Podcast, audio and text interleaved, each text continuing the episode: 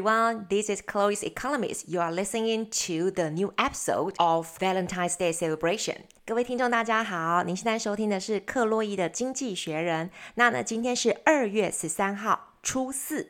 我想跟大家呢来做一个情人节的小小庆祝。其实呢，回来台湾这一阵子呢，跟我在国外的经验相比，我觉得至少我在的台中市这个区域呢，对性倾向这个议题，虽然有默默的去兼容并蓄，或者是去包容，但是其实并没有那么的 open-minded 去好好的大方的讨论。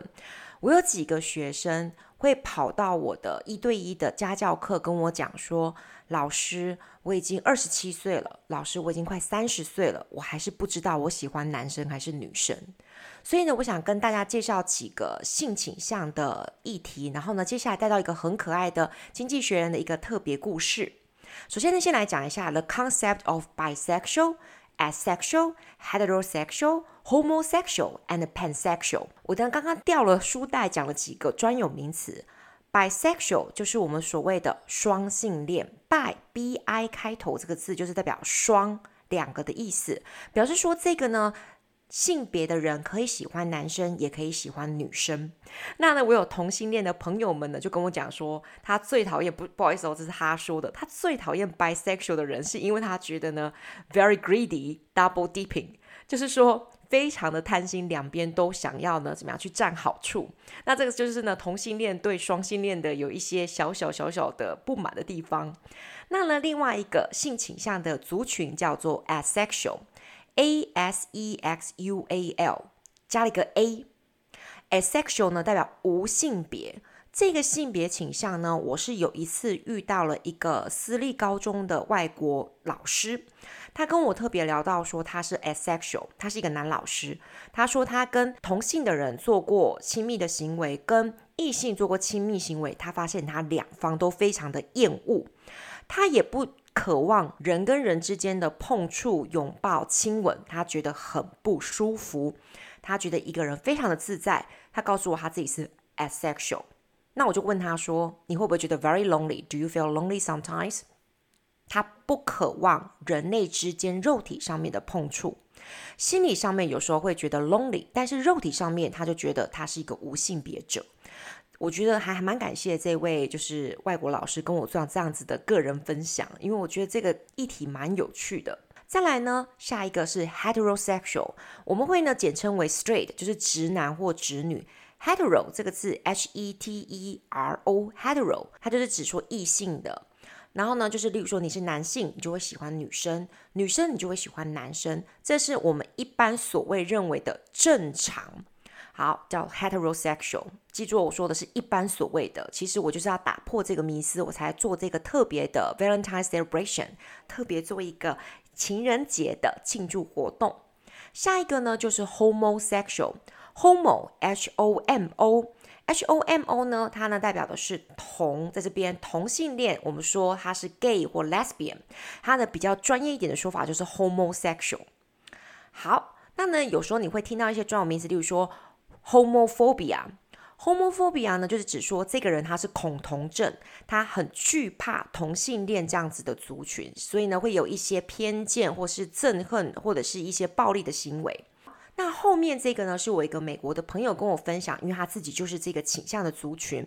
你看，多跟外国人聊天，他们很乐意跟你分享他的倾向。他叫 pansexual，pan p a n 代表的是泛，就是泛性别，有没有？这个泛性别很有趣的是，我问他说，What's the difference between bisexual and pansexual？他说，bisexual 还是绑在性别两端的一个框架当中，但是 pansexual。就是我喜欢你，是因为你是你，我不看你的性别。所以呢，他有可能可以跟嗯跨性别的人，他有可能可以跟 lady boy，他有可能可以跟对自己性别混淆的人，反正他就是喜欢你这个人，就是跟你这个人，所以他叫做 pansexual。那我就觉得很有趣的是。那一年，他跟我分享他是 pansexual 的时候呢，我又有一个同事的老师跟我讲他是 pansexual。所以你有没有大家发现说，其实我们顶多只有说同性恋或是异性恋，这其实也是过于狭隘了。现在呢，LGBTQ 这个族群其实就是把性别这个东西，把我们的性倾向这个东西带到更多的讨论。那呢，今天的这个故事，《经济学人》里面的哦，很可爱哦。他讲到的是企鹅与偏见的故事。它是呢现代美国的一个寓言，里面呢就是中央公园很可爱的两个都是男生的企鹅，公企鹅，他们竟然共同的孵化了一个结晶。然后呢，掀起了一个非常非常长久的争议。我们现在呢，先用零点八的速度把这个故事整个听过去。那呢，我也不要让呢大年初四就无聊大家，我就是稍微爆个雷一下，就是说中央公园的两个公企鹅，他们两个呢彼此，Roy 跟 Silo，他们很喜欢彼此，都只跟彼此相处。他们呢最后呢自己的爱好像没有办法有结晶，动物人员呢就给他一个蛋，让他呢去孵化。他们两个轮流孵化，还有一个爱的结晶诞生，这样很可爱的故事。结果呢，就有一个呃同性恋的作者，两个人都是男生男生的，他们呢觉得这个切尔故事很可爱，把它出书了。那这本书不止在美国，也在国外呢，或者英国呢，兴起了很大很大的讨论，甚至像新加坡这个亚洲这个国家呢，对这本书都不知道是不是适合小孩子看的，甚至把它放到成人区。那我们都说，从此从此以后。公主与王子就过着幸福快乐的日子。那这个公企鹅呢，是不是从此从此以后，这个企鹅王子就跟另外一个企鹅王子过着幸福快乐的日子呢？没有，这两个企鹅最后呢也没有走在一起哦。我们来听听看这个很可爱、很可爱的故事。Once upon a time in America, there lived a pair of penguins called Roy and Silo. They were just like the other penguin couples in their zoo, except that they were both boys. Together they sat on an egg until a chick popped out. Later, two men wrote a story about them, igniting a controversy which, almost two decades later, is still blazing. This is the story of that story, and it has many morals. It is a tale of parenting and devotion, and a fable of progress and the backlash it can provoke. It is a feathery parable of America's divisions, in this case over freedom of speech and gay rights. An ongoing saga of politics and prejudice. In the beginning, it was, first and foremost, a story about penguins. Thronged with children, the penguin exhibit at Central Park Zoo in New York is an unlikely battleground in America's culture wars. It is easy to see why the creatures are a hit. They wobble around their barren terrain like drunks trying to walk straight for a patrolman. Some engage in what seem to be lively conversations, flapping their wings for emphasis. Diving into their pool, they become as lithe and dexterous as they are clumsy on land, rocketing out after their dips in gravity defying bursts. Of the various species in the cold, smelly enclosure, the feistiest are the chinstrap penguins, so called because of the black markings below their beaks. For a novice, they are hard to tell apart but, says Rob Gramsey, who oversaw their care for 17 years, zookeepers come to know the penguins individually while hand feeding them fish twice a day. Some are sweet, says Mr. Gramsey, others really ornery. Between Silo and Roy, Silo was definitely the one with more attitude. In 1998, Mr. Gramsey noticed that these two males were spending most of their time together. They exhibited the same behaviors as male female pairs, such as squawking at each other and showing off in courtship displays. When, a year later, Mr. Gramsley saw Silo sitting on an egg shaped rock in the nest the pair had built, he swapped in an egg made of plaster. In 2000, he gave them a real egg that two other chinstraps, Betty and Porky, had discarded. His aim, he says, was purely to support the penguin colony, which had not raised many chicks. Roy and Silo took turns incubating the egg for around 36 days. At the time, Mr. Gramsci was enjoying the tango music of Astor Piazzolla, an Argentine composer. When the egg hatched, he called the new penguin Tango. She was a very sturdy chick, he recalls. He helped her learn to swim. That might have been that had it not been for a double stroke of fate. In 2004, the New York Times ran an article about the penguins, headlined, Love That Dare Not Squeak Its Name.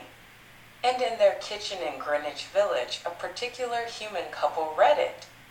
They were just the right pair to incubate the story. a psychiatrist and psychoanalyst who teaches at Columbia University, Justin Richardson had interests in sex education and gay and lesbian mental health. On a blind date almost a decade earlier, he had met Peter Parnell, a playwright who worked on The West Wing. Lots of people they knew were squeamish about discussing homosexuality and gay parents with their children. Here was a tale of same sex parenting from which everything that might cause discomfort, even the word gay, could be omitted. Two cute characters would overcome obstacles to reach their goal in a classic narrative arc unusually for the time. The children of same sex couples would glimpse a version of their own experience. They wrote fast. Mr. Parnell quickly got out of his system a draft in which Roy and Silo loved Broadway musicals. Aided by a visit to the zoo, they stuck closely to the facts. We got to hear them, Dr. Richardson says of the penguins, and smell them. An illustrator, Henry Cole, contributed dreamy yet realistic watercolors. Intended for four to eight year olds, the book was published in 2005 as In Tango Makes Three. It is a delight. Every day it explains of Central Park Zoo. Families of all kinds go to visit the animals. The animals have families too, mostly featuring male female partnerships. Roy and Silo, however, were a little bit different. As in real life, Mr. Gramsci gives them an egg, which they sit on until crayak. Out comes Tango with fuzzy white feathers and a funny black beak. The story was well received by reviewers and readers. It's a great feeling, says Dr. Richardson, to hear a kid loves your book. Then fate, or what you might call a penguin ex machina, intervened again. Life imitates penguin. The authors expected objections to their fable of same sex union. The first illustrator they approached had declined on religious grounds. But they could not have anticipated the way penguins came to be enlisted as political warriors. The March of the Penguins, a documentary about emperor penguins in Antarctica, was released later in 2005. Some conservatives saw those birds as exemplars of parental devotion and stable relationships.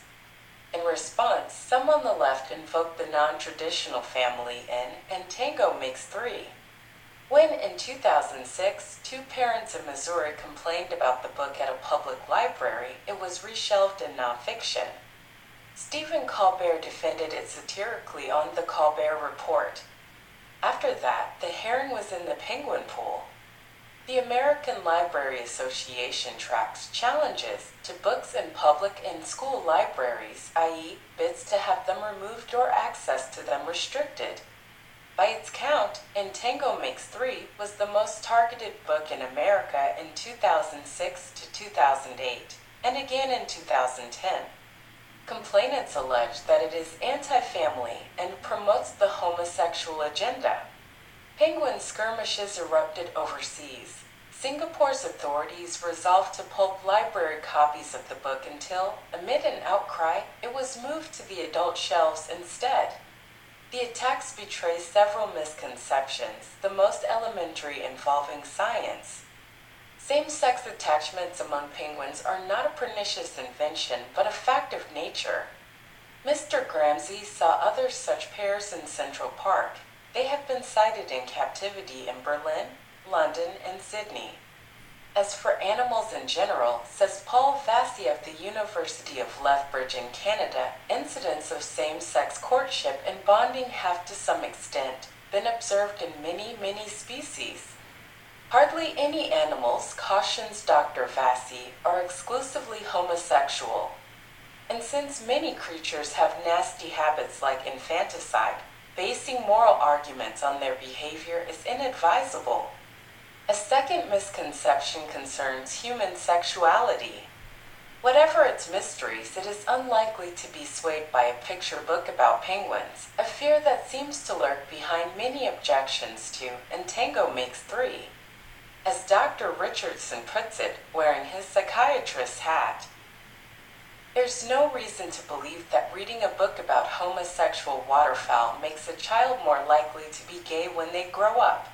Conversely, Banning books with gay characters or their avian avatars won't change the fact that gay families exist. A final confusion is over children and reading. It is not a mechanistic process whereby a story propounds a message and a child absorbs it. To think it is, says Mara Guber, an expert on children's literature at the Massachusetts Institute of Technology, is to see young readers as defenseless blank slates.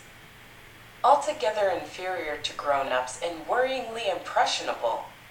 In reality, they are, like adults, exposed to umpteen competing influences that they sift and process. As anyone who has read to a toddler knows, Dr. Goober notes, they already have tastes and ideas. They interpret books, which tend to have several possible meanings in their own ways. The response to this one might be, I want to be a zookeeper. In the encounter between child and book, it takes two to tango. The real life union of Roy and Silo did not, alas, end happily ever after. They stayed together for a couple more years, remembers Mr. Gramsci. Then Silo had a fling with a female chinstrap named Spike before forming a long term partnership with another female, Scrappy. For his part, Roy took up with a male named Blue. Tango found a female partner called Tazuni. There was a happier sequel for the authors. Like Roy and Silo, when they wrote and Tango Makes Three, the couple felt, in the words of the story, that their nest was nice, but it was a little empty. In that line confides Dr. Richardson. We were talking about our own lives too. 好，为什么在大年初四，然后呢，在情人节即将到来的时候，我想要分享这个文章呢？主要就是因为呢，过年在这个期间，很多的长辈、很多亲朋好友都会开始关心你的状况，关心你的工作，关心你的交友状况。那其实我这一个分享，其实想要跟很多很多不能够接受更多元性倾向的长辈，或者是各个亲朋好友们呼吁说。你会觉得这个是不正常，或者是很奇怪，是因为你少见，所以你多怪了。其实，如果你向外走，你多跟不同的人去互动，你会发现说，其实有人是双性恋、无性别，或者是完全完全是泛性别的人。那呢，这边呢，整个文章呢，也谢谢大家愿意听整个十二分钟这么慢的故事，因为我觉得呢，它这个故事其实我已经删减成一半了，它其实原文更长，大家可以去找看这篇文章。那呢，我呢还会把中文更多的细节放到整个下面的地方，所以呢，你如果想要知道全部的逐字翻译，你可以去看一下我的下面的中文翻译。那其实我这边就是要带到细节的地方呢，还有讲到几个我们的错误认知，关于呢性倾向的东西。这个文章里面呢，有讲到几个我们的误解。第一个误解就是我们认为说同性恋是不正常的，但其实呢，他认为说在整个的动物界里面，同性是一个自然的事实。其实呢，在中央公园里面，不只是 Roy 跟 Silo。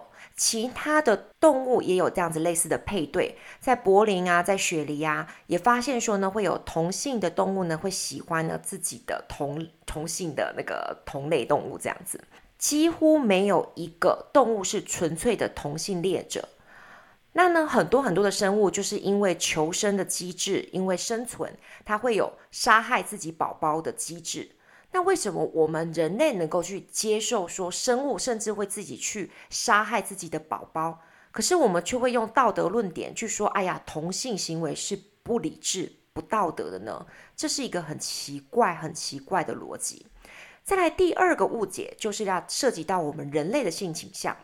我们不管它的那个神秘性如何，都不太可能呢就被一本就是关于企鹅的图画书。我刚刚讲到说有两个就是。情侣他呢做成了关于企鹅的同性图画书所左右嘛？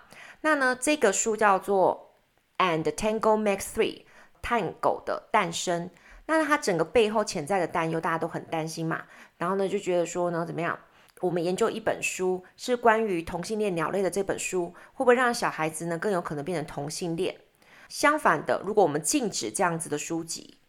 并也没有办法去改变同性家庭实际上是存在这样子的事实，所以呢，这个是第二个我们的误解。最后一个，最后一个就是涉及到儿童到底应不应该阅读这样子的东西。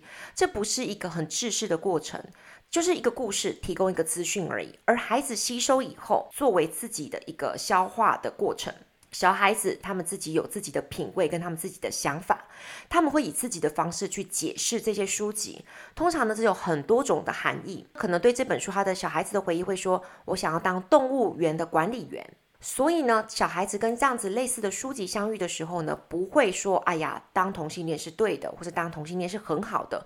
没有，我们错误的去解读孩子跟阅读之间的互动关系了。我觉得后面很可爱的就是呢，很现实的打击吗？就是呢，最后最后中央公园这两个公企鹅 Roy 跟 Silo 呢，他们真实的结合呢，持续了几年以后呢，Silo 就跟一个呢叫 Spike 的呃女生有了一段风流韵事，叫做 Fling，F L I N G Fling，还有也就是呢有风流韵事以后，竟然又跟另外一个雌性的 Scrappy 形成了长期的伙伴关系。所以呢，有可能他本来是同性，他最后就变成了怎么样？又跑到了跟异性的企鹅在一起。那 Roy 呢，最后呢，跟一叫 Blue 的公企鹅变成了 partner 这样子。那他们两个呢，成功孵化的那个宝宝 Tango 呢，最后找到了一个叫做 Tazuni 的母企鹅这样子。所以其实就是很有趣的是，你看企鹅界里面，他们也是这样子，会大风吹吹一阵子，没有所谓的呃忠贞关系，没有所谓的我非你不可这样子。其实跟人类世界也一样，非常非常的复杂，非常非常的有趣。这个故事呢，希望给大家一些反思。那我最后最后呢，想要呢，就是来呃怀念一下，说我在美国认识的一对很棒很棒的呃 lesbian 呃 couples。女生呢，呃有两位嘛，一个呢是墨西哥裔的，叫 Jacinda。那呢，另外一个他的名字就很男性，就 Tay。然后 Tay 呢，他是菲律宾裔的美国人，这样子。然后呢，你看哦，菲律宾跟墨西哥，他们都是很严谨的天主教信仰的国家。Jacinda 跟我讲说呢，他在国中左右的时候，跟他的奶奶出柜说，呃，奶奶啊，其实我喜欢的不是男生，我喜欢的是女生。他跟我讲说，当天。他的奶奶就把他从家里拖出去，然后锁在社区的教堂里面，不让他出去。为什么呢？要帮他驱魔。认为说他一定是被恶魔附身了，所以才会喜欢同性恋。然后呢，但是当然关了一个礼拜以后，他还是喜欢女生。那呢，奶奶就想另外一个办法去治，怎么治呢？他禁止 Jacinda 去碰触他自己的弟弟跟妹妹，因为怕这样子是一个 disease，一个疾病会传染给自己的弟弟妹妹。那 Jacinda 跟我分享这个东西的时候，他是笑笑在说的。可是我知道他能够从墨西哥能够移民到美国，然后可以认识一个这么这么棒的。嘿，他们两个的爱情真的是让非常的不容易，而且我跟你讲超酷的，他们两个可能是在从军的时候认识的，他们两个呢都是美国女性的军人。然后呢，我有阵子还没看到他们两个，我就说：“Hey, where have you been? I haven't seen you for a while。”就是那个时候呢，我是二零一零年到二零一二年那个时候跟他们同在那个同一个学校。他们跟我讲说，因为海地出现了很严重的大地震，全国暴动，他们美国必须要出兵去呢维持和平。多么酷的一对情侣啊！他们真的就是穿着迷彩服，然后去伸张正义，去维护和平。他的世界这么的广阔，我们为什么要死死的抓着说，你应该就是要只能够成为 heterosexual 异性恋这样子而已呢？所以呢，我很怀念我这两位很好的朋友，Jacinda 跟 Tay，希望他们在美国也过得非常非常的快乐。那各位听众朋友，我的故事就到这边分享结束了。Happy Valentine's Day，See you next time，拜拜。